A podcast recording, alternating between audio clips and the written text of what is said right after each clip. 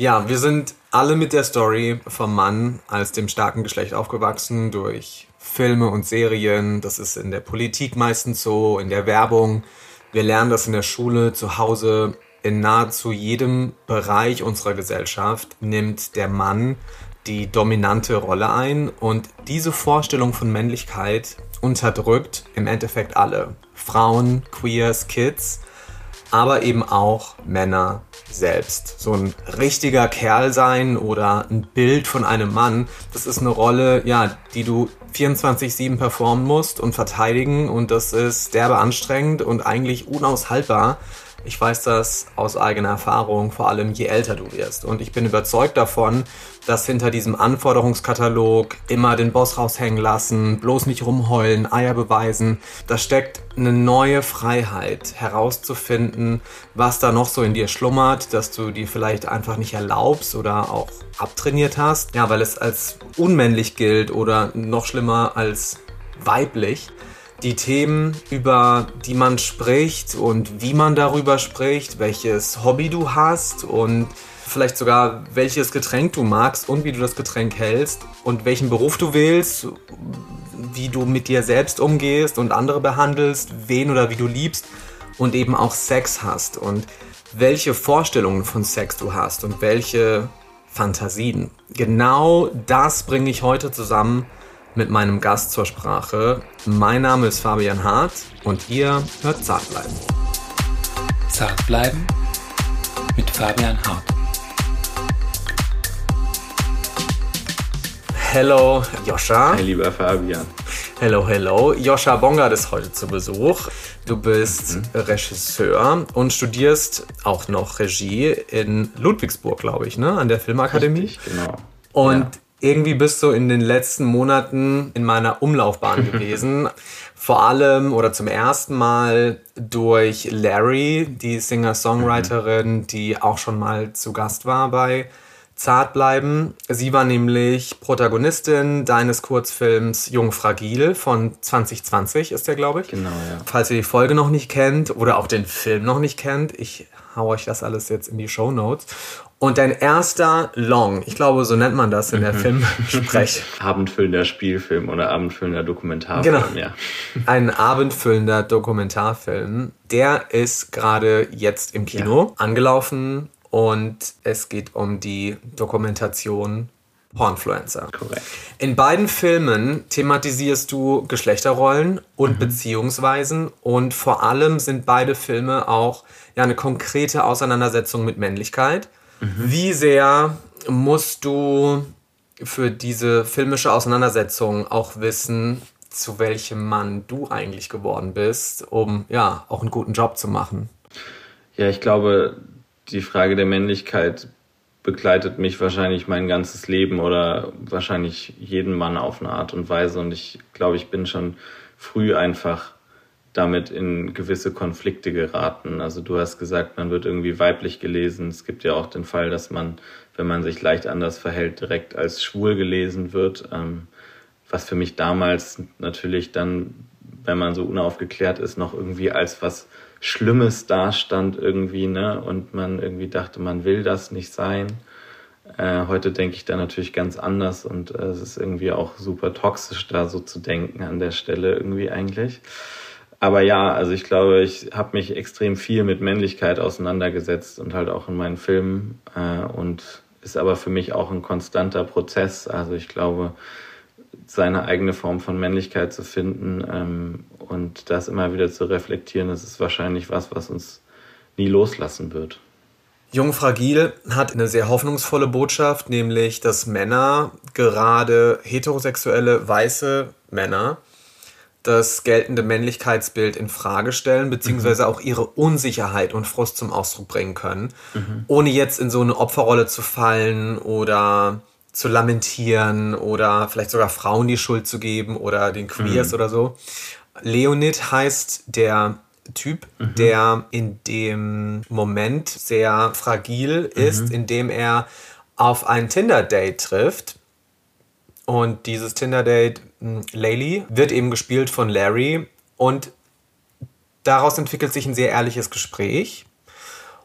Und Leonid ist ja eigentlich eher noch so verletzt oder hängt noch in seiner alten mhm. Beziehung fest und stellt eigentlich so ein bisschen das ganze Konzept Liebe, Partnerschaft und natürlich auch seine Rolle darin in Frage. Ja. Und Layli ist natürlich schon eher auch die Wissende, die Erfahrene, mhm. die vielleicht ihm auch Überlegene und erklärt diesem ja, jungen Mann bestimmte Dinge, was okay ist, was nicht okay ist. Wie realistisch sind solche Gespräche aber tatsächlich? Voll, das ist auch eine sehr gute und sehr berechtigte Frage. Ich glaube, was wir ja da auch abgebildet haben, ist wahrscheinlich eine Bubble in der Bubble irgendwie. Also es sind, ich weiß nicht, inwieweit so Gespräche im Mainstream stattfinden und wie viele Männer wirklich gerade an dem Punkt sind, auch wenn man immer das Gefühl hat, ah, wir sind jetzt hier gerade in einem Momentum, wo sich viel durchbricht, gibt es ja auch gleichzeitig genau die Gegenbewegung. Also wir erleben, glaube ich, auch gerade in so einer neoliberalen Schiene wieder viele Männer, die viel mehr in diesen Hau-rauf-Modus gehen. Ähm, ich persönlich habe so Gespräche auf jeden Fall schon geführt und auch dieser Film ist so inspiriert tatsächlich aus einer Begegnung, die ich tatsächlich auch bei einem Tinder-Date hatte. Ähm, aber ja, also ich, ich hab's, ich bin, ich will eigentlich, und das wollten wir auch in Jungfragil, einfach, ich will hoffnungsvoll sein. Und ich glaube, worum es da ja auch ging, war diese Debatte auch einfach mal abzubilden. Also es ist ein wahnsinnig sprachlastiger Film, der mir mittlerweile auch wahrscheinlich teilweise zu sprachlastig ist, aber andererseits fand ich es total wichtig, dem auch einfach mal den Raum zu geben und äh, ja positivere Rollenbilder in den Raum zu stellen äh, und ja, Hoffnung zu verbreiten. Viele denken ja auch immer, zart bleiben ist so ein Männerbashing mhm. oder ich hau hier die ganze Zeit nur Vokabeln raus wie toxisch und so weiter und so fort, aber eigentlich ist es ja eine sehr hoffnungsvolle Botschaft. Komplett.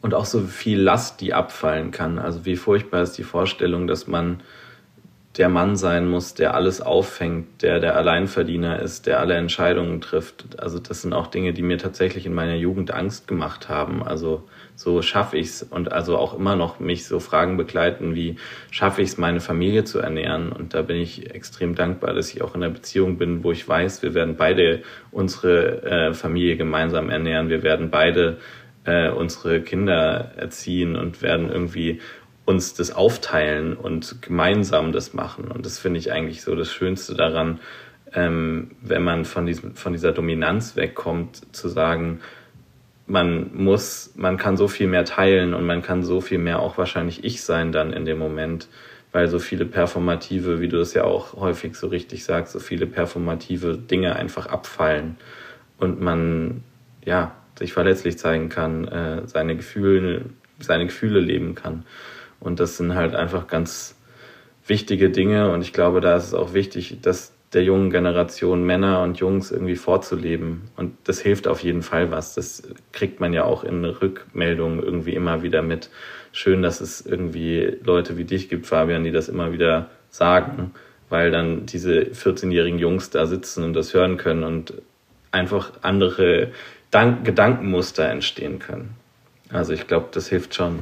Danke dir, das ist voll das schöne Kompliment. Ich finde auch, dass Pornfluencer, der Dokumentarfilm, der jetzt gerade in den Kinos ist, aktuell, den ich mir auch schon angesehen habe. Und ich denke, dass auch dieser Film eine durchaus optimistische Botschaft haben sollte, ursprünglich. Mhm. Und da merkt man aber dann doch, dass sich da eine Geschichte anders entwickelt als ursprünglich gedacht. Definitiv. Dann hast du ja auch im Gespräch nach äh, der Vorstellung gesagt, dass du daran interessiert warst, einen sexpositiven Film mhm. zu drehen, eine Dokumentation zu drehen über Paare, die ja selbstbestimmt Amateur-Pornofilme produzieren ja. und damit ja auch ein Stück weit ja, die Pornoindustrie im Endeffekt überlisten. Und ich dachte mhm. auch erstmal so, okay, das klingt so nach einer völlig neuen Perspektive, aber es kam dann doch ganz anders. Erzähl mhm. doch mal. Ja, wir haben ähm, dieses äh, Paar getroffen auf Zypern und äh, sind denen begegnet in einem sehr offenen Austausch und haben dann. Die hattest du angeschrieben, ne? Vorher? Genau, oder? Die, genau, wir haben. Also, War jetzt keine zufällige Begegnung auf Zypern? Nee, nee, keine zufällige Begegnung, sondern wir sind über, ähm, also ich bin über äh, Pornhub auf die beiden äh, aufmerksam geworden und dann haben wir sie über Instagram angeschrieben äh, und sind dann relativ schnell nach Zypern eingeladen worden von den beiden äh, und haben dort sehr offen uns kennengelernt, was wir auch in dem Film dokumentieren. Also der Film zeigt ja eigentlich unsere Reise mit denen äh, und wie sich dann vor unseren Augen ähm, auch deren Beziehung darlegt. Also wir haben eigentlich nach etwas gesucht, was auf eine ganz starke Gleichberechtigung äh, aus ist, was man bei denen auch sagen muss. Also sie sind gleichberechtigt in dem Sinne, dass sie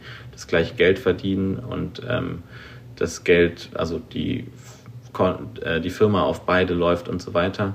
Und haben dann aber doch eine sehr stark patriarchal äh, geprägte Beziehung ähm, gefunden, in der ein sehr dominanter Mann und eine sehr devote Frau miteinander leben und wo man dann auch zum Beispiel von äh, seiner Pickup-Karriere äh, erfährt, die er davor hatte. Ich weiß nicht, sollen wir Pickup mal kurz ein bisschen erklären? Ich finde, jetzt passt es auf jeden Fall recht total gut. Erzähl doch mal. Genau, also ich meine, wir wissen ja alle, wie das ist, wenn Männer nach Hilfe suchen, wie man mit Frauen umzugehen hat. Und äh, in diese Kerbe stößt Pickup Art oder mittlerweile nennen die sich Männercoaches. Und das sind Coaches, die Männern beibringen wollen nach einer gewissen Formel, wie man auf Frauen zugeht und wie man Frauen kennenlernt und aber vor allem ganz stark auch mit dem ähm, Bezug, wie man Frauen ins Bett bekommt und wie man auch Frauen manipuliert beziehungsweise ähm, kontrolliert. Also es ist eine Szene, die auch wirklich, also die mittlerweile auch auf TikTok ist, die auf YouTube ganz stark war, eine Community, die es auch generell in mehreren Foren äh, gibt und die halt wirklich extrem sexistisch, patriarchal und auch ich würde sagen, frauenhassend ist. Und ähm, ja, vor allem das Problematischste am Pickup ist halt, dass Nein auch nicht akzeptiert wird. Also äh, Nein heißt Nein ist was, was die immer den, was, wo die immer widersprechen würden, weil sie sagen, ein Nein ist immer nur noch eine Herausforderung, es noch härter zu probieren. Und das ist natürlich höchst problematisch. Und der Protagonist in Pornfluencer, wie heißt, wie heißt der nochmal? Ähm, Nico. Nico, genau. Nico enttarnt sich nach einiger Zeit eben als ein ehemaliger Pickup-Artist, mhm. so nennen die sich ja. Und sagt auch, dass das das Beste ist, was in seinem Leben mhm. ihm jemals passiert ist, weil er auch im Endeffekt so seine Freundin kennengelernt mhm. hat, mit der er jetzt zusammen ist, mit der er gemeinsam diese Filme produziert. Und sie verhält sich ihm gegenüber, wie du es eben schon gesagt hast, sehr devot. Mhm.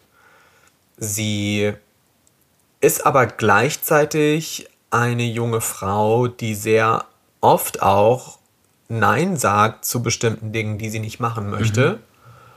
Und insofern könnte man, wenn man vielleicht das aus ihrer Perspektive auch ja. sieht, verstehen, dass sie sich als selbstbestimmt und als gleichberechtigt empfindet. Definitiv. Und ich glaube, das ist auch was, was man immer dazu sagen muss. Also es ist in Ordnung, wenn sich zwei Leute aktiv dazu entscheiden, eine devote und ähm, dominante Beziehung zu führen. Das ist auch nichts, wo man sich einmischen sollte von außen. Ähm, auf der anderen Seite ist es natürlich immer die Frage, was haben Menschen für eine Sozialisierung erfahren und leben sie wirklich in dem, was ihnen eigentlich zustehen würde, sage ich jetzt mal so. Also, ne, also Lass doch mal kurz in Pornfluencer reinhören. Jeder sollte Pickup lernen. Ja, auf jeden jeder Fall. Jeder Junge halt, jeder. Ja. Auch Mädchen eigentlich. Nee, Mädchen finde ich nicht. Nee, Mädchen aber werden halt angesprochen. Ja. ja. Sollen nicht die Menschen ansprechen, aber sollen trotzdem Menschen überzeugen können. Ja, und die richtigen Entscheidungen treffen, wenn genau. den richtigen Mann auswählen, genau. wie du gemacht hast, gell? Ja, also wenn dir etwas beigebracht wird als die einzige Wahrheit ja. und als die einzige Möglichkeit, dann gibt es ja für dich gar keinen Ausbruch, genau. weil du sagst, es ist auch eine gewisse Rolle, in die ich gehöre und in die ich mich auch einfinden muss. Ja. Und das ist auch dann okay. Also du akzeptierst das. Und was man auch versteht, ist, dass die beiden nicht differenzieren zwischen, wie verhalte ich mich beim Sex, mhm. sondern es wird projiziert auf den Alltag, auf die Geschlechterrollen an sich. Mhm. Und er inszeniert sich außerhalb von sexuellen Aktivitäten im Endeffekt genau gleich. und sie ist genau gleich. Also genau, das wird ja auch, also es wird ja auch gesagt so von ihnen, dass sie quasi, dass der private Sex äh, auch der Sex ist, den man vor der Kamera sieht. Also da, da gibt es, glaube ich, dann selbst auch in dem Sex nicht irgendwie Unterschiede. Genau.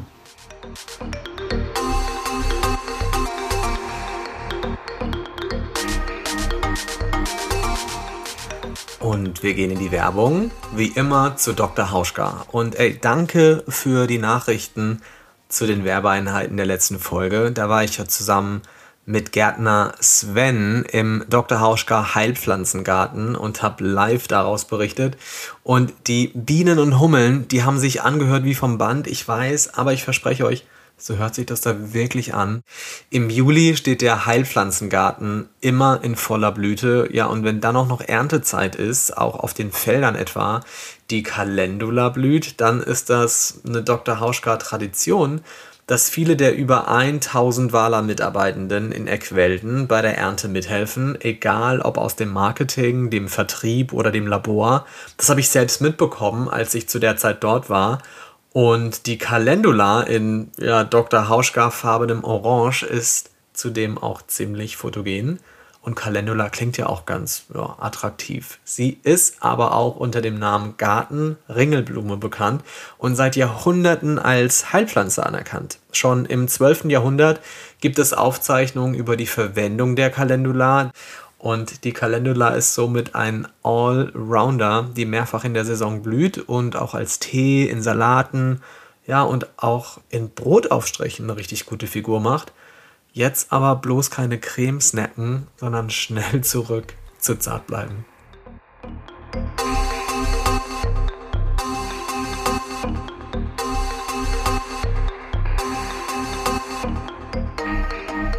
Pornfluencer offenbart ja im Endeffekt, dass in den meisten Fällen Pornos eben für Männer mhm. gemacht werden. Dass es Filme sind aus der Sicht von Männern für Männer. Und Pornfluencer zeigt auch, welche Macht und welches Kapital dahinter steckt. Mhm. Vielleicht kannst du dazu noch mal was sagen. Genau, also ich glaube, wir haben in Deutschland, oh jetzt will ich mit Zahlen kommen, die können, aber es ist so ungefähr eine ähm, 30-70 Verteilung zwischen Frauen und Männern ähm, ist tatsächlich tendenziell so, dass es also im Porn, von Pornokonsumentinnen ähm, es ist steigend, also es gucken mehr Frauen Porno äh, ähm, in den letzten Jahren als davor.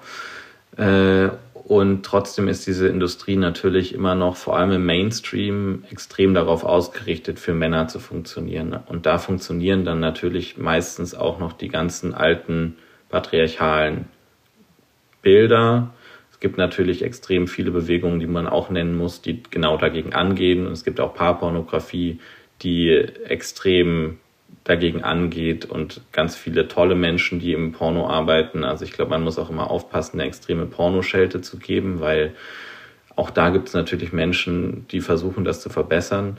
Aber der große Mainstream beruht natürlich immer noch darauf, dass es für Männer produziertes Material, was auch nicht wirklich irgendwelche Rollenbilder überhaupt hinterfragt sondern das äh, auch ähm, reproduziert. Das kann man im Porno jetzt auch dezidiert nicht unbedingt nur vorwerfen, weil das machen alle Medien ja auch immer noch. Also es, ist, es gibt zwar Verbesserungen, aber trotzdem, wenn man sich Mainstream-Medien anguckt, ist das ja häufig immer noch der Fall. Auch wenn man das noch differenzierter angucken könnte. Und da gibt es auch ganz viele, vor allem Frauen, die da großartige Bildungsarbeit machen, zum Beispiel Madita Oeming oder Silvia. Ähm, und wenn man dann tiefer nochmal schaut, wer profitiert davon, dann sieht man, im Porno herrscht eine ganz große Monopolstruktur vor. Also wir haben die Firma MindGeek, der ganz viele der Tube-Seiten, also Pornhub, YouPorn, Brothers, My Dirty Hobby und so weiter, das erfährt man im Film noch ausführlicher gehören. Ähm, und die besitzen halt fast alle die, diese Seiten und haben halt dadurch eine unglaubliche Macht und ähm, verdienen halt einfach auch krass mit. Also die haben einen Split von 75 Prozent von den Einnahmen von den Pornodarstellenden, die sie sich in diese, die eigene Tasche stecken, dafür, dass sie die Plattform sind. Und das ist schon echt krass. Meistens sind das ja dann Amateurfilme. Mhm. Aber auch Studiofilme eigentlich, also alles, ne? Auf diesen Plattformen. Und dafür nimmt dann eben mhm. MindGeek Genau. 75 Prozent. Genau, also die, du kannst da ja auch dann immer Videos kaufen und wenn das 10 Euro Ja. kostet, dann äh, das Video, dann gehen 7,50 Euro an MindGeek und 2,50 Euro an die darstellenden Personen. Und dann gibt es dann noch zusätzlich, genau wie auf YouTube, dieses Monetarisierungsprinzip, dass du quasi pro Klick auf deine kostenlosen Videos bezahlt wirst. Aber natürlich auch schlechter als auf YouTube. Ich bin jetzt nicht der klassische Konsument von Hetero- oder Straight-Porn, ähm, aufgrund dessen, dass ich einfach gay bin. Aber so mal als mh, Recherchearbeit für, für dieses Gespräch. hab ich auch viel gemacht. So ein Blick, so ein Blick auf, ja genau, so ein Blick auf diese ganzen Tube-Seiten, auf diese Porn-Tube-Seiten, ist ja echt ganz schön ernüchternd. Also viele Kategorien, die man auf diesen Seiten Mhm. findet, glorifizieren Dominanz, sind frauenfeindlich, rassistisch Mhm. und zeigen auf jeden Fall krasse Klischees von Geschlechterrollen. Also irgendwie der Big Black Hawk oder die unterwürfige ähm, Osteuropäerin oder die Frau, die die ganze Zeit immer nur rumstöhnt. Also das ist mir aufgefallen, dass bei Straight Porn einfach die Frau so übertrieben stöhnt die ganze Zeit. Also dass, mir, dass mich das nerven würde als Konsument, dass ich denken würde, so, okay. Ist bei, Ähm, ich habe ich hab tatsächlich, glaube ich, also ich habe wahrscheinlich schon mal irgendwann einen Gay-Porn gesehen, aber ist es da anders? Auf jeden Fall. Also es gibt schon auch äh, zumindest den Gay-Porn, den ich bisher gesehen habe. Also ich will jetzt nicht pauschal sagen, so ist Gay-Porn. Aber die Filme, die ich kenne, also dieses Rumgestöhne ist da viel weniger. Was nicht bedeutet, dass es da nicht immer auch einen dominanten Part Ja. gibt oder den Aggressoren. Also dieses Männlichkeitsbild, dieses Ja. klassische, traditionelle Männlichkeitsbild ist definitiv auch in Gay Porn zu sehen. Ich glaube, das ist für viele auch nochmal so eine Form von Fetischisierung eines Voll. urmännlichen Typus, dem du als Mann, der schwul ist, ja gar nicht entsprechen kannst, weil du eben gay bist. Also so ein bisschen auch diese. Es gibt auch Freunde von mir, die gay sind oder queer sind oder bi oder wie auch immer, die eher Straight Mhm. Porn gucken, weil die Männer dort sie mehr anmachen als jetzt Mega Gay. Men Ja. oder so. Worauf ich hinaus will, ist, dass ja der Pornokonsum an sich überhaupt sehr selten thematisiert wird. Also das ist schon ein großes Tabu noch in Voll. unserer Gesellschaft, obwohl das so eine riesen kapitalistische Schleuder ist Ja. und ein Riesenmarkt und damit Milliarden verdient werden. Es gibt auch gar keinen politischen Willen, da irgendwie was zu tun. Also es äh, kümmert sich politisch auch niemand drum, irgendwie sich mal über Porno Gedanken zu machen oder wie diese Es findet einfach nur Ja, statt. genau. Und es wird halt auch so durch dieses Stigma, was da so drauf liegt, wird es halt auch einfach so weggepackt, diese ganze Pornosache. Ja, Ja. absolut. Und ich glaube, wir haben in den letzten Jahren schon gelernt, öffentlich über Sex zu sprechen, über Consent, über die Einvernehmlichkeit, über körperliche Autonomie und über Sex Positivity und also das gibt es ja schon. Also so gefühlt sind irgendwie Sextoys die neuen It Pieces und äh, Self-Care kann auch bedeuten äh, Masturbation und äh, wir haben auch diese Debatte über Sexarbeit, dass Sexarbeit eben auch Arbeit ist, ohne das jetzt zu beschönigen oder zu bewerten, aber es gibt diese Debatte, also man, man liest darüber, man spricht darüber. OnlyFans ist ja auch das Porn Social Media und Voll. überall präsent. Und trotzdem, obwohl diese Themen zu Sex stattfinden und wir vielleicht auch über Sex sprechen, ist dieses eigene Lustempfinden in Bezug auf Pornos überhaupt nie Thema Ja. oder nur selten. Und vielleicht ist diese Scham, die wir haben, darüber zu sprechen, auch dadurch begründet, dass eben viele dieser Kategorien oder viele dieser Seiten eigentlich gar nicht gehen. Also dass man sich eigentlich dafür schämt, was, mich, was man sich da so anglotzt. Ja, voll. Also ich glaube auch gerade diesen Moment nach einem Porno, man klickt das weg und fragt sich, was habe ich da gerade eigentlich mir angeguckt. Ist ja auch was, was man oftmals irgendwie so hat ähm, und was ich auch schon mit vielen Freunden besprochen haben. Also und ich glaube, das geht natürlich auch auf diese in diese ethische Richtung, aber auch da und das merkt man auch definitiv, wenn man sich Porno anguckt, wo man weiß, dass die Personen ähm, konsensuell sind, dass das ethisch produziert ist, dass da genug Geld und Aufmerksamkeit, Konsent dabei war, also ethischen Porno, den es ja auch gibt, ähm, dann ähm, merkt man, dass man sich da besser fühlt, als wenn man etwas konsumiert, von dem man nicht weiß, ähm, wie das produziert ist. Und ich glaube aber trotzdem auch noch, was da natürlich massiv auch mit reinspielt, ist diese Scham, die man halt einfach hat und die halt einfach gesellschaftlich auch konstruiert ist. Also Porno ist von Anfang an was Schlechtes, was Verbotenes und das guckt man eigentlich nicht. Also das ist schon, glaube ich, so was, was in uns drin sitzt. Und was vor allem auch noch ganz stark dazu kommt, ist, es ist halt eine extreme Objektifizierung auf eine Art. Also die meisten Menschen setzen sich, glaube ich, nicht damit auseinander, wer, was ist das für eine Person, die da gerade Pornos macht, sondern es ist halt einfach nur in dem Moment Objekt und meistens sind das halt im Heteroporn ist dann, oder eigentlich immer ist die Frau halt dann das Objekt. Du hast Silvia jetzt schon angesprochen, Silvia Sadzinski. Hm, Silvia ist Kulturwissenschaftlerin und Kuratorin mhm. und sie setzt sich vor allem mit queeren und queerfeministischen visuellen ja, Materialien auseinander, mit Sexualitäten und mit Körperpolitik. Sie ist ja auch Expertin in Pornfluencer. Mhm. Und äh, wie begründet sie das, dass es noch eine so große Scham in Bezug auf den persönlichen mhm. Pornokonsum gibt? Hallo Fabian und hallo Joscha. Warum sprechen wir so wenig über unseren persönlichen Pornokonsum? Das ist eine gute Frage. Ich glaube aber auch, es gibt auch Leute, die vielleicht gar nicht so selten über ihren Pornokonsum sprechen. Ähm, es kommt so ein bisschen drauf an, über wen wir, über wen wir reden.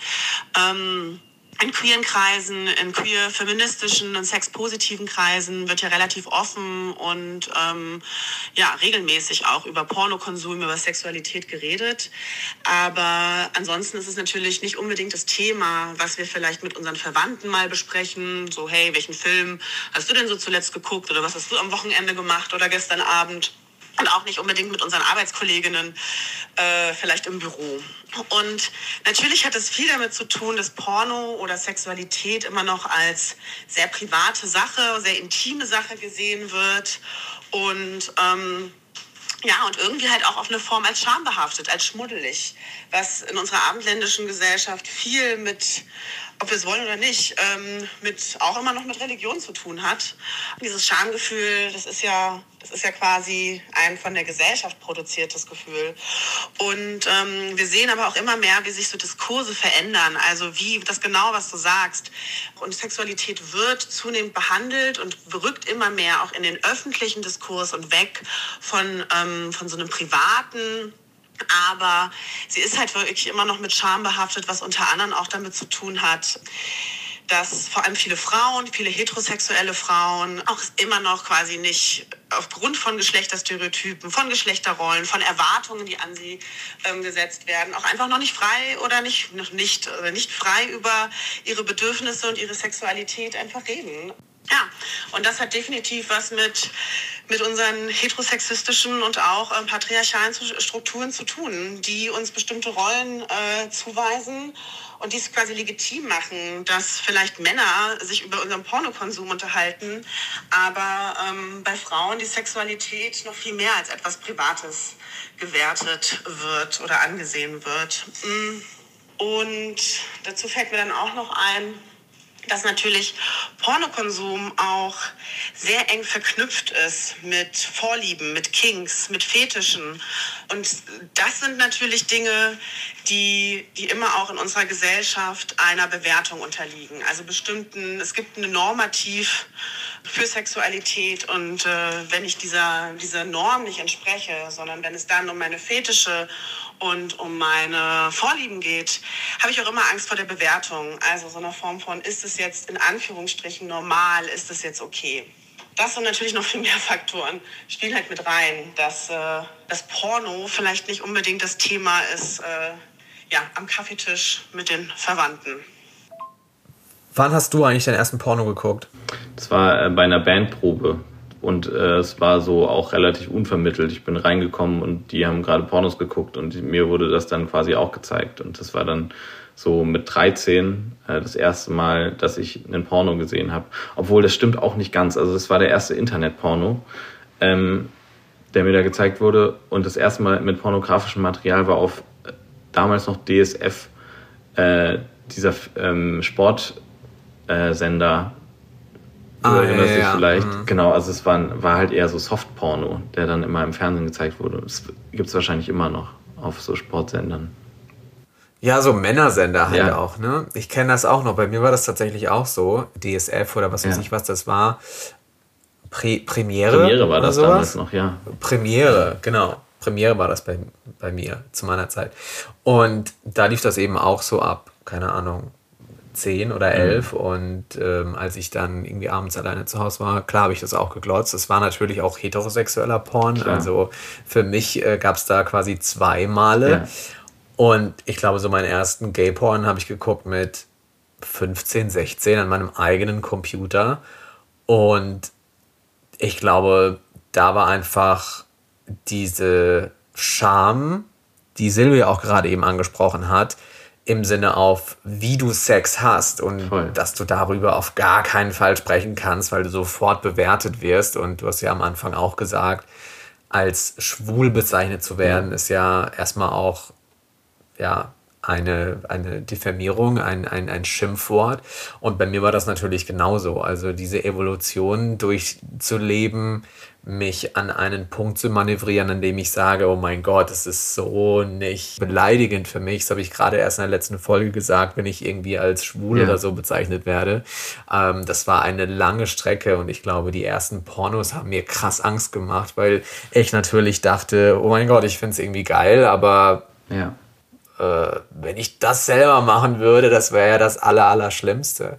Ja. Das ist mir aufgefallen auf diesen ganzen Tube-Seiten, dass bestimmte Praktiken, wofür du als Gay Guy krass angefeindet mhm. wirst, Anal Sex mhm. oder sowas, dass das so heftig nachgefragt wird, auch im Straight Porn. Einer der meistgesuchtesten Begriffe. Meistgesuchtesten Begriffe. Ja. Und das habe ich irgendwann natürlich auch begriffen, dass queere Personen angefeindet werden, ja. schwule Männer ja. angefeindet werden für etwas, das eigentlich selbst praktiziert ja. wird. Ja, ich glaube ja auch gerade, also gerade diese ähm, Schuld und Scham, was da ja mitspielt, ist ja was wahrscheinlich, wenn man ähm, in einer heteronormativen Gesellschaft aufwächst, was natürlich als homosexueller Mann dann ja noch mal stärker kickt. Ne? Also schuldfrei Sex haben oder schamfrei Sex haben ist, glaube ich, schon als Hetero-Mann super schwierig und stelle ich mir als äh, homosexueller ähm, Mann noch so viel schwieriger vor. Ne? Also wirklich dann sich von dieser, ja, von dem, von dieser Scham zu befreien irgendwie. Und beim, ähm, ja, ich glaube, beim Porno gucken ist halt diese, diese Scham auch immer äh, irgendwo mit an. Und natürlich, das hast du ja auch gerade angesprochen schon, dieses dieser Performance-Druck, der dadurch auch entstehen kann. Ne? Also, dass man immer nur sieht, es funktioniert immer alles und man sieht irgendwie die Männerrolle und das ist dann halt irgendwie der Penis, der sehr groß ist. Ähm, also mit wie vielen Männern und Freunden habe ich in meiner Jugend über Penisgrößen geredet. In der Pornoindustrie muss man ja auch wirklich sagen, im Mainstream siehst du halt einfach immer Penisgrößen, die einfach nochmal, also die einfach viel größer sind als dein eigener Penis. Da kannst du ja eigentlich nicht drankommen. So. Also ich glaube, so Durchschnittsgrößen in Deutschland, allein, dass es so Erhebungen gibt, ist eigentlich schon super lustig, weil warum? Aber es sind so 13 bis 14 Zentimeter, ne? Und du siehst halt immer so 18, 19 Zentimeter gefühlt.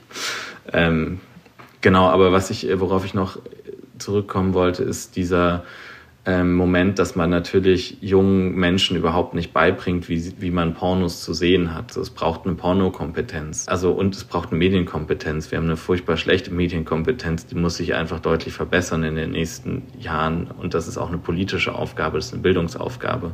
Und das Gleiche gilt halt für Aufklärungsunterricht, der immer noch, also wo wir, glaube ich, immer noch im letzten Jahrhundert stehen, um ehrlich zu sein. Und da, das sind auch politische Dinge, die man äh, machen muss. So, also mein Aufklärungsunterricht, keine Ahnung, wie viel waren das? Das waren vier Stunden in der Schule oder so. Also ein Witz. Und davor hast Ich glaube, ich kann mich an kann mich überhaupt gar ja. keinen Aufklärungsunterricht erinnern. Ich glaube, das Einzige, das ich erinnere, ist, wie werden Babys gemacht oder so. Ja, es geht halt immer nur um dieses Re Reproduzi Reproduzieren. reproduzierende Ding. Ne? Also es geht so darum, so ja. kriegst du, so machst du Kinder, so machst du keine Kinder.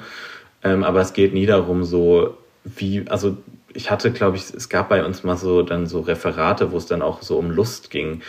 So ein bisschen, aber es muss halt vielmehr ja auch, wenn man irgendwie sexuelle Bildung machen, macht, muss es auch darum gehen, dass es halt Lust macht, weil, sind wir mal ganz ehrlich, die meiste Zeit, in der wir Sex haben, geht es um Lust und nicht um Reproduzieren. Also ja, und Silvia Sadzinski sagt genau das unsere Gesellschaft definiert bzw. kategorisiert Sex in sogenannt richtig oder falsch, vielleicht aber auch eher in so Anführungsstrichen normal oder nicht normal. Also es gibt eine ständige Bewertung.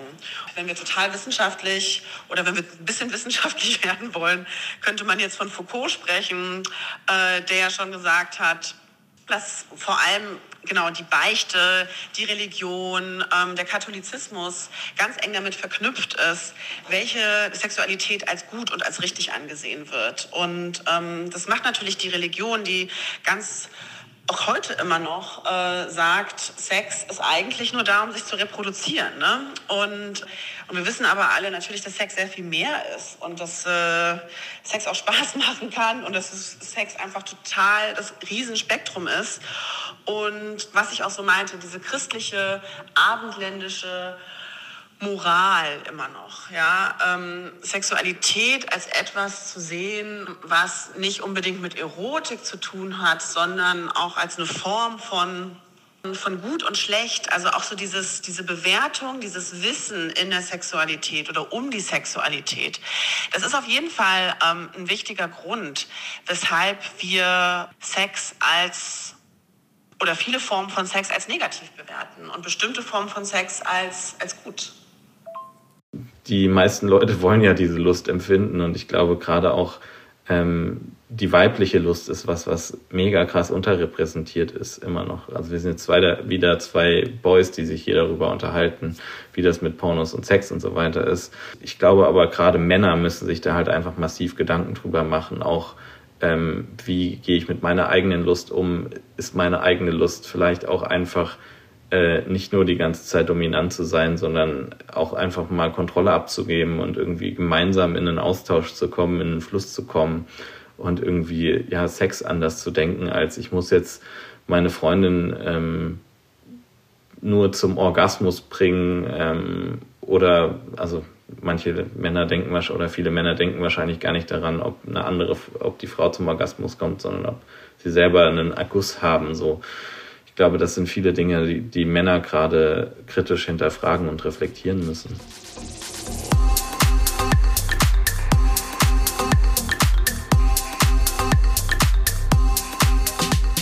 Und wir sind nochmal zurück in der Werbung bei Dr. Hauschka. Und in der ersten Werbeeinheit habe ich ja schon so einiges über die Calendula erzählt. Und jetzt würde ich natürlich auch gerne noch ein bisschen ein Dr. Hauschka-Produkt droppen, in dem die Ringelblume auch verarbeitet ist. Zum Beispiel in der Dr. Hauschka Sonnencreme fürs Gesicht nämlich. Neben der Calendula sind da auch Aprikose, Feigenkaktus, Wundklee und Kokosöl die Hauptbestandteile und natürlich mineralische Lichtschutzfilter. Und wie sich die Dr. Hauschka Sonnencreme anhört beim Auftragen, bekommt ihr jetzt mal mit so als Audioanleitung quasi.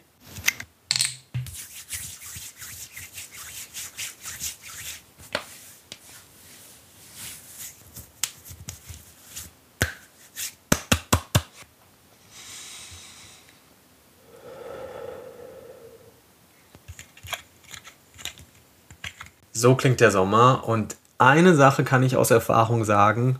Bitte gebt Acht auf euch, ob ihr am Meer oder am See liegt oder auf dem Balkon oder im Garten. Wir alle brauchen Licht, ja, Sommer, Sonne, aber genauso brauchen wir einen Sonnenschirm, LSF und Schattenphasen. Ja, und unter dem Cappy hm, dann gut gecremt zart bleiben hören, das ist immer eine gute Idee. Und damit zurück zur Show.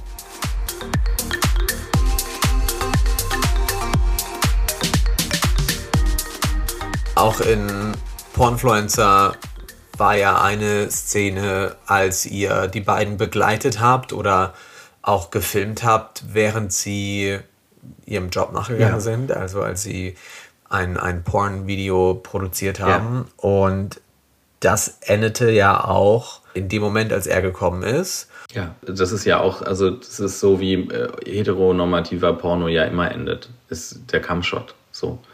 Und natürlich, es gibt dann irgendwie mittlerweile Filme, bei denen das dann noch weitergeht oder wo dann natürlich auch weibliche Lust mehr zu sehen ist. Das gibt es natürlich alles mehr, aber zum Schluss steht trotzdem der ultimative Moment des männlichen Orgasmus.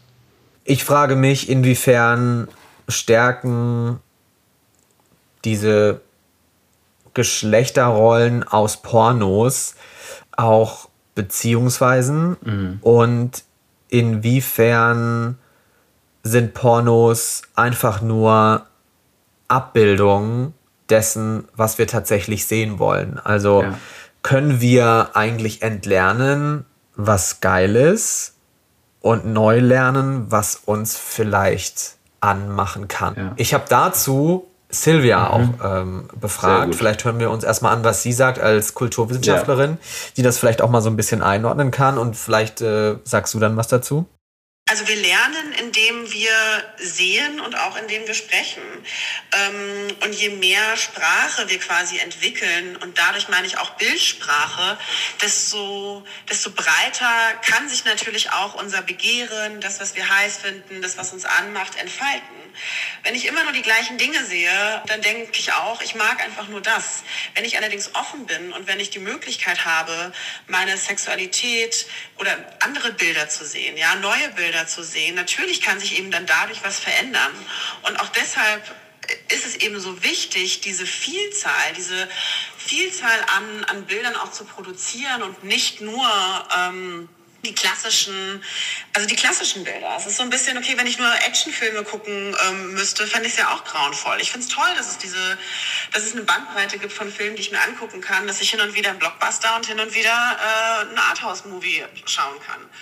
Teilweise sind aber eben die sogenannten Porno-Blockbuster oder eben der Mainstream-Porno einfach so viel leichter zugänglich. Und Filme, in denen wir vielleicht äh, die feministischer sind, die ähm, queer-feministischer sind, einfach viel schwieriger zu bekommen. Je diverser das Material ist, desto mehr können wir uns auch darauf einlassen und neue Bilder produzieren und so auch natürlich neue Fantasien entwickeln. Das sagt Silvia und hat da wieder natürlich sehr viele schlaue Punkte, wie ich finde. Also es geht halt darum, verschiedene Dinge abzubilden und man kann ja auch verschiedene Sachen wollen. Ne? Also das ist ja auch mit dem Kink, hast du das vorhin ja auch, oder hat sie vorhin auch schon mal gesagt. Ne? Also King-Shaming zu betreiben ist auch extrem doof. So. Also sexuelle Fantasien sind auch Dinge, die man ausleben soll, wenn alle Menschen dazu, die das äh, machen, einstimmen und da auch Lust drauf haben. Dann ist das auch nichts Verwerfliches. Ne? Also in dem Sinne ähm, ist es natürlich einfach, wir haben eine Marktdominanz, die ist dieser sogenannte Mainstream und da kommt man halt einfach super schwer dran vorbei, weil Menschen gewisse Dinge, glaube ich, schon auch sehen wollen. Ne? Also es ist, das was, das, was du ja gefragt hast, so, also ich glaube, manche Männer wollen halt genau das sehen. Aber vielleicht auch, weil sie halt nicht wissen, was sie noch sehen könnten. Und weil sie vielleicht sich auch nicht aufmachen können dafür, was anderes zu sehen. Also, weil das dann vielleicht unmännlich ist. Weil es als unmännlich empfunden wird, wenn jemand einen Rimjob bekommt oder so. Ich glaube, dass ab einem gewissen Punkt, und das war erst so Anfang meiner 30er, Mhm. habe ich meine Sexualität mh, begonnen tatsächlich erstmal zu hinterfragen und auch neue Dinge auszuprobieren, weil ich erstmal über diese ganze Homosexualität ist ähm, eine Scham, die du die ganze Zeit mit Ja. dir rumträgst und irgendwie eine Bürde und du musst dich erstmal rechtfertigen und outen und allen Ja. über deine Sexualität erstmal mh, informieren. Das ist ja, also das ist ja etwas, das Straights nicht machen müssen Ja. mit wem ich im Bett bin, musste ich also voll offenlegen, Ja. um dann überhaupt meine Position in dieser Gesellschaft zu rechtfertigen oder vielleicht diese Position zu erbitten. Nee, das ist, glaube ich, halt was, was, also was ihr, was euch aufgezwungen wird, dass ihr es müsst, ähm, aber wo ihr, wodurch ihr halt auch voll viel mehr reflektieren könnt und dadurch auch viel mehr lernen könnt und drüber sprechen könnt auf die Art und Weise. Ne? Also es ist irgendwie, ich glaube, zum Schluss geht es bei Sexualität ja auch extrem viel um Kommunikation. Und wenn man sich artikuliert und irgendwie gemeinsam über Dinge nachdenkt, dann merkt man, glaube ich, einfach ganz stark, ähm, was man mag und was man nicht mag. Und an den Punkt kommt man, glaube ich, aber als äh, heterosexueller Mann vor allem, glaube ich, ganz häufig gar nicht. Weil man, also weil man dieses, diese Gespräche gar nicht führen muss, die du führen musstest, weißt du? Ja, und gleichzeitig gibt es mh, in der Gay-Szene dann doch auch, wie ich eben schon meinte, dieses Glorifizieren von Voll. Archetypen und Ja. der Hunk, so, ja. Und diese extreme Vermännlichung körperlich beispielsweise. voll. und dieses auch Ablehnen von Weiblichkeit und Unterdrücken von femininen Eigenschaften, das findet in der, bei den Gays genauso statt. Und es ist auch Voll. im Gay-Porn total so. Also, dass es da, wie ich eben schon meinte, den Aggressoren gibt, der ordentlich äh, Ja. so. Und ich habe in den letzten Jahren erst damit begonnen, Dinge auszuprobieren, die ich mir noch vor ein paar Jahren Ja. überhaupt nicht erl- erlaubt hätte. Ja. So. Voll. Auch mal ja nicht zu wissen, worauf ich Bock habe oder welche Rolle ich übernehme in in einer neuen Beziehung oder Ja. mit einem Typen, den ich irgendwie einfach date oder so. Also, dass dieses Vorgeschriebene einfach nicht mehr existiert und dass jede Person, die ich kennenlerne, dass mit der Sex auch völlig anders aussehen Ja. kann und dass auch äh, eine, eine Einvernehmlichkeit, die ich ausspreche bei einer Person, bei der nächsten Person überhaupt Ja. nicht mehr gilt. Definitiv. So. Und das habe ich begriffen und seitdem ist auch mein Sex freier. Wenn Ja. nicht gerade irgendwie äh, Covid ist oder Affenpocken oder sonst irgendwas, ähm, Ja. bin, ich, bin ich da im Endeffekt freier. Und ich glaube, die Möglichkeit hat ja jeder Mensch so, ne? Also die, die, sich diese Freiheit zu holen und in jeder Beziehung und jede, mit jeder Sexualpartnerin, jedem Sexualpartner wieder zusammen, genau. Und ich glaube, da ist halt das Einzige, was immer hilft, halt Kommunikation. Und zwischenzeitlich, also gerade wenn man vielleicht auch in längeren Partnerschaften ist, ist das, glaube ich, auch was, was so einfach in Wellen auch kommt und man dann einfach immer mehr lernt miteinander. Aber ich glaube, gerade auch da spielen natürlich die Rollenbilder einfach stark rein, was man irgendwie als Mann darf oder nicht darf. So, und das ist, glaube ich, auch dolle im Kopf. Und ich glaube, dagegen kann man und sollte man angehen. Ähm, dann kann man sexuell auch Dinge erleben, die man nicht dachte, dass sie möglich sind. So. Also auch an Intensitäten, glaube ich. Ja. Bei Pornfluencer saß ich so erstmal ein bisschen in meinem Sessel und dachte, in meinem Kinosessel und dachte, hm, mit welchem Gefühl gehe ich denn jetzt hier aus diesem Film raus? Was ist Ja. denn jetzt hier meine Botschaft, die ich erkenne? Ja. Und die war für mich nicht ersichtlich. Und erst war ich so ein bisschen unbefriedigt, weil ich dachte, was lerne ich denn jetzt hier? Und mittlerweile finde ich das richtig gut, weil es eben jetzt nicht wie bei Jung Fragil so eine leichte Lösung gibt. Im Sinne von, du, das ist eine individuelle Sache, das ist eine persönliche Geschichte, sprich doch einfach mal drüber und alles ist gut.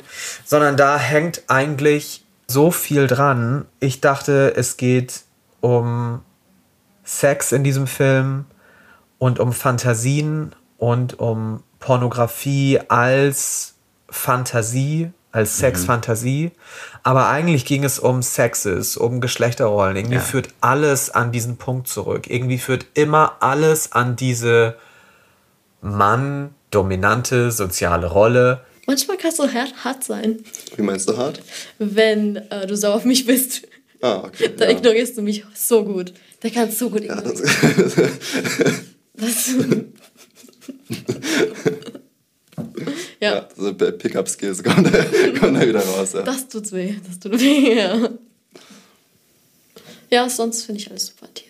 Oh, danke schön. Ja, wirklich, kann ich nichts anderes sagen. Mhm. Das war das Einzige, aber das stört mich jetzt eigentlich auch nicht, weil ich weiß, wenn ich brav bin, dann kann eigentlich nicht passieren. Mhm. Was würdest du sagen, ist für dich nach auch, du bist der Regisseur des Films, mhm. mit welchem Gefühl, weil du sagst, dir ist es wichtig, auch immer vielleicht optimistisch zu sein, mit welchem Gefühl bist du aus dieser Arbeit raus?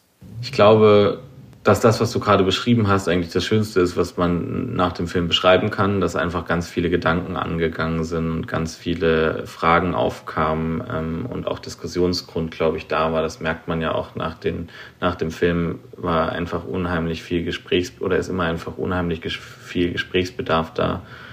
Und dann hat man meiner Meinung nach ganz viel über gesellschaftliche Machtstrukturen gesehen, ganz viel über Kapitalismus gesehen, ganz viel eben über diese Sexes gesehen oder wie sie in unserer Gesellschaft da sind und interpretiert werden. Und ich glaube, das ist gerade auch ein Film, der so ein bisschen, also ich glaube, der ist nicht unbedingt angenehm zu gucken und der tut auch vielen Leuten auf eine Art und Weise, glaube ich, weh. Und gerade, glaube ich, auch in der Bubble, in der wir uns bewegen, denkt man immer, wir sind schon so viel weiter. Und ich glaube aber, in unserer Gesamtgesellschaft haben wir ja noch ganz viele große Schlachten zu schlagen, damit man wirklich zu einer gleichberechtigten Rolle zwischen Frau und Mann ähm, kommt. Ich glaube, ähm, so ganz pragmatisch gesehen wird es halt immer Filme geben, die Sexualität zeigen und die Sex zeigen und Bilder geben, die das machen, weil das gibt es halt einfach schon immer in unserer Gesellschaft und das ist halt einfach so drin. Klar, man kann Dinge gesellschaftlich verändern. Ich glaube, es geht vielmehr darum, wie man diese Dinger produziert ähm, und wie frei und sicher dieses, diese Arbeit, was es dann ja auch irgendwo ist, ist.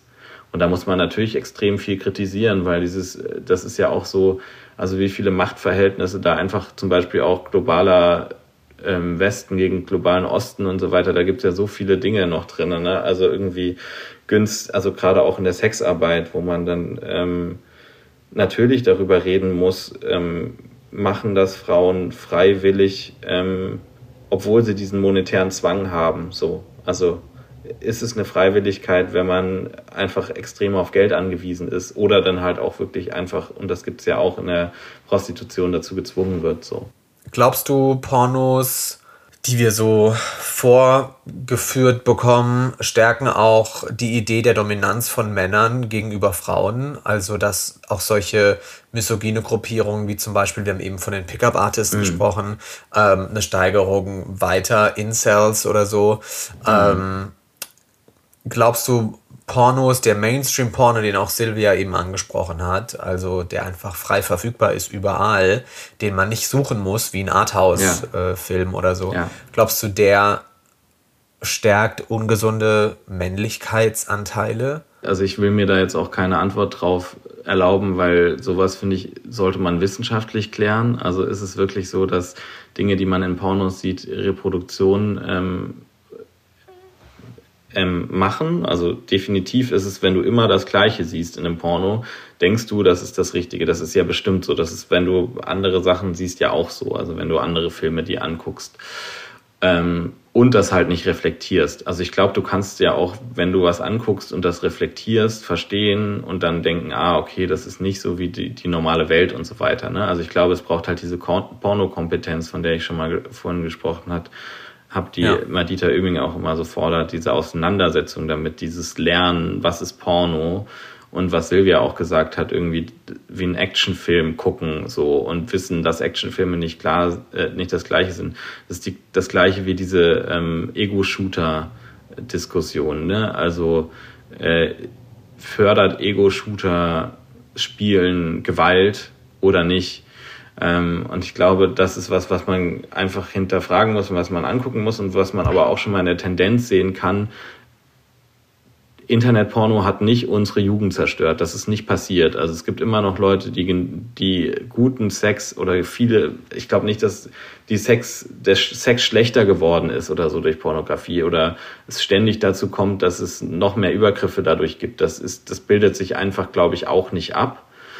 Ähm, und gleichzeitig muss man das definitiv kritisch hinterfragen und ähm, einfach diese Kompetenz vermitteln und über Pornografie sprechen, weil die ist halt da und die ist halt so einfach erreichbar da und auf ich bin über 18 kann wirklich jeder Mensch ab drei Jahren klicken.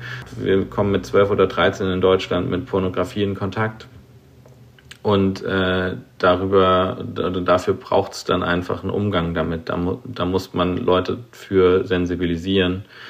Und dann kann das auch äh, definitiv, glaube ich, dazu führen, dass Sex generell besser wird, wenn man halt mehr drüber redet. Ja, ich denke, wir lernen, wie die Fantasie oder eine Fantasie von Sex aussieht, bevor wir überhaupt jemals überhaupt Sex hatten. Und das ist natürlich wie so eine Art Workbook-Vorlage. Okay, Voll. so sieht es anscheinend aus. Oder ja.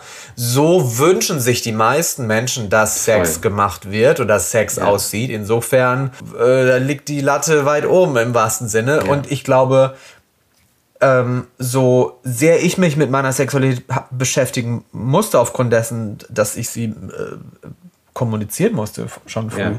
Ähm, ich hatte einen Ex-Freund, mit dem der Sex so unentspannt war, mm. weil jedes Mal, wenn wir Sex hatten, das aussah wie ein Porno. Mm. Ja. Wo ich einfach so, okay, okay, warte mal, guck mich mal an, lass mal Liebe machen. Voll. Und das war eigentlich für mich ein richtig gutes Learning, dass ich in so einer Beziehung war, weil ich dadurch begriffen habe, dass Pornos nicht mit Sexualität gleichzusetzen ist, die gelebt Voll. wird in einer Beziehung oder in einer Partnerschaft. Ähm, das kann mal so aussehen, aber es kann auch genau das Gegenteil davon sein.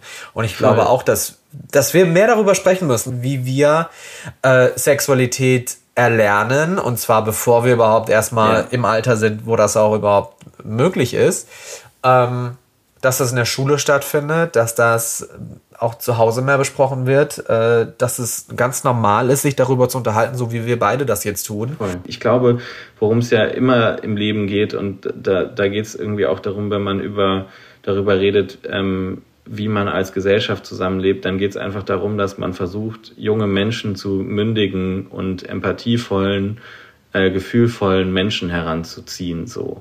Und das gibt, also da sind so viele Stellen, also es fängt irgendwie bei den Eltern, ähm, bei den Freunden, bei, im Kindergarten, in der Schule, sonst was an.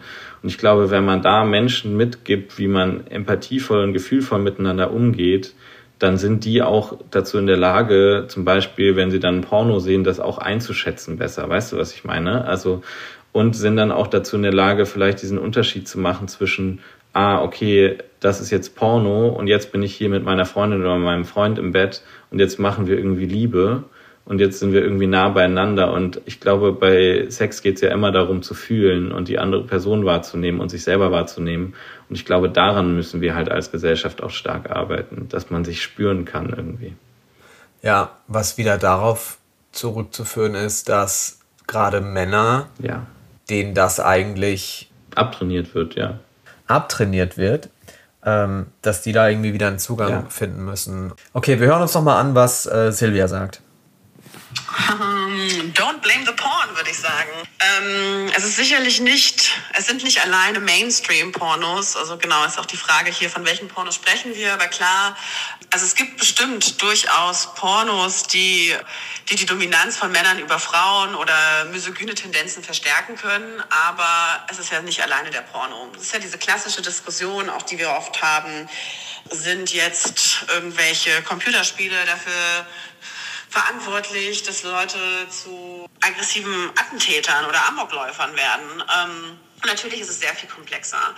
Es sind die Strukturen, in denen die Pornos auch eingebettet sind. Und deshalb alleine der Porno ist es nicht, wenn ich bestimmte Tendenzen habe und an die falschen Filme gerate und da keine, also kann es natürlich sein, dass es bestimmte Dinge, die ich eh schon für mich als wahr empfinde, verstärken. Aber gleichzeitig gehe ich davon aus, auch hier es ist nur ein kleiner Teil von einem ganz großen gesellschaftlichen System, äh, von verschiedenen Strukturen, die aufeinandertreffen.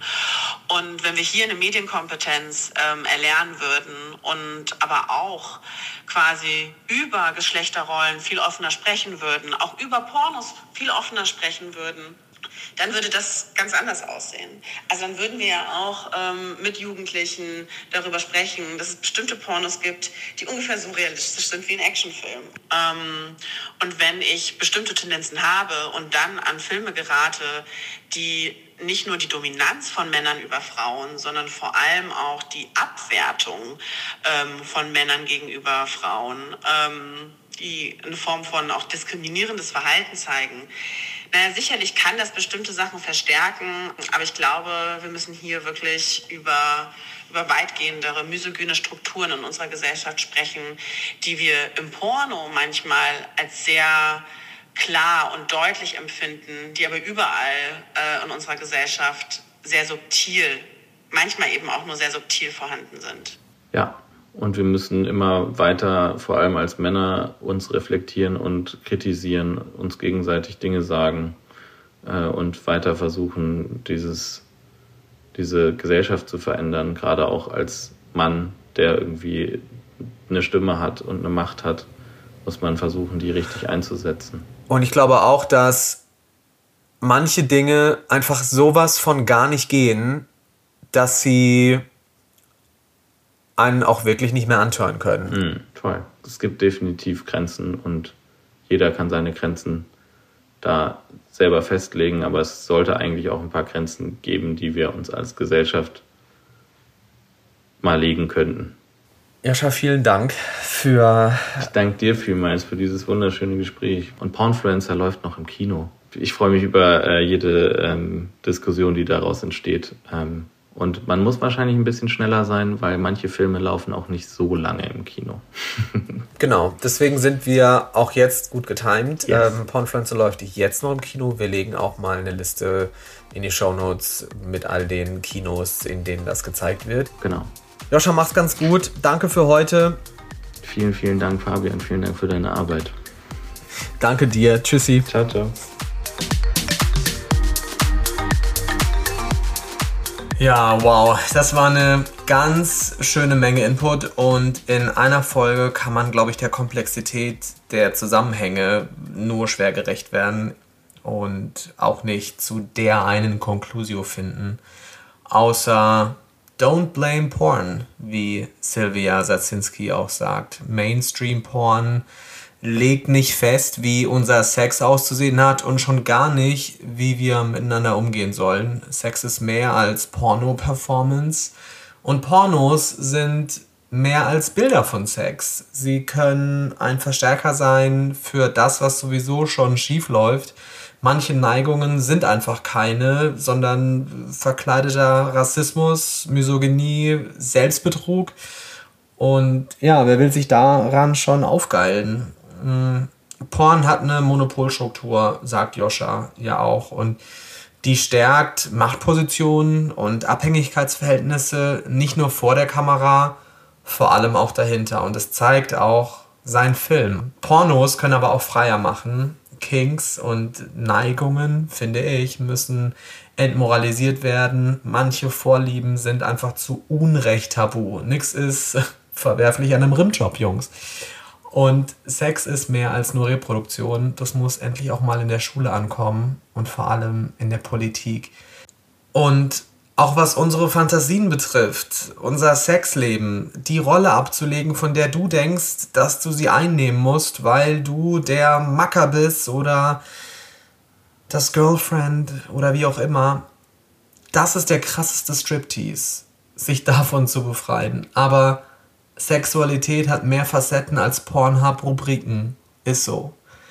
Ich finde, Pornfluencer ist ein guter Gesprächsstart, um das Thema mit dem Partner, der Partnerin zu besprechen, mit FreundInnen, in der Familie, in der Schule.